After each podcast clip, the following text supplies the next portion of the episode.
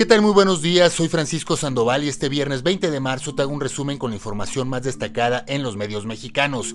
Ya son 164 los casos positivos por COVID-19 en México. Autoridades de salubridad clasifican como grave la gripa del COVID. Pide Marcelo Ebrard que la frontera con Estados Unidos continúe abierta. Vamos al detalle de la información. Y ayer en el reporte ofrecido por las autoridades del sector salud se informó que el número de personas contagiadas por COVID-19 se elevó a 164. Además, reportaron 444 casos sospechosos.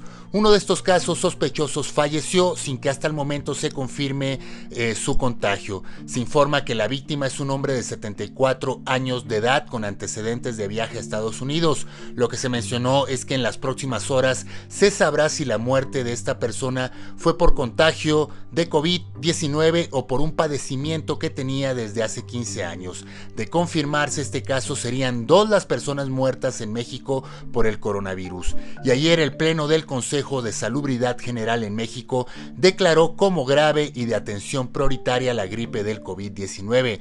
En esta reunión donde participaron todas las autoridades en encargadas del sector salud en México, se hizo un llamado a todos los gobiernos estatales, así como a los integrantes del Sistema Nacional de Salud, a definir a la brevedad planes para modernizar el equipo hospitalario y su expansión inmediata para garantizar la atención oportuna de todos los casos. Por su parte, el presidente mexicano Andrés Manuel López Obrador informó que alistan al ejército para aplicar el plan DN3, el mismo que implementan en situaciones de emergencia esto para hacerle frente a la contingencia y a pesar de que aún no se decreta la fase 2 de la emergencia. En tanto, el secretario de Relaciones Exteriores en México, Marcelo Ebrard, informó que solicitó al gobierno de Estados Unidos que no paralice la actividad económica con nuestro país y que la frontera continúe abierta al comercio, al comercio y al trabajo. Sin embargo, indicó que será este viernes cuando se tenga una respuesta formal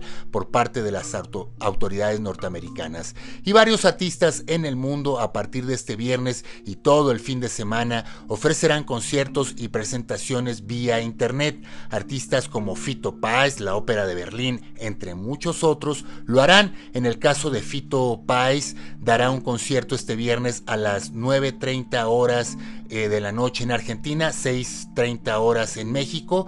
Eh, sin embargo, eh, a raíz de esta cuarentena impuesta, hay, muchos, hay muchas actividades gratuitas en línea, desde cursos educativos, festivales de cine, de documentales, libros gratis, conciertos y actividades para niños y toda la familia. Yo a partir de este fin de semana estaré desde mi cuenta en Twitter, arroba Mr. Terremoto, compartiendo estas actividades. Eh, para este resumen de noticias se consultaron medios como Animal Político, sin embargo, eh, periódicos como El Reforma, Forma, El Universal, Milenio, Milenio, Excelsior, El Sol de México, entre otros. Gracias por escucharme. Acuérdense de cuidarse, eh, los que puedan apoyen a los pequeños negocios. Ya ayer la aplicación Uber Eats anunció que estará recibiendo pedidos de comida para apoyar eh, a este tipo de negocios pequeños. Así que háganlo en la medida de, las posibilidades eh, que puedan hacerlo.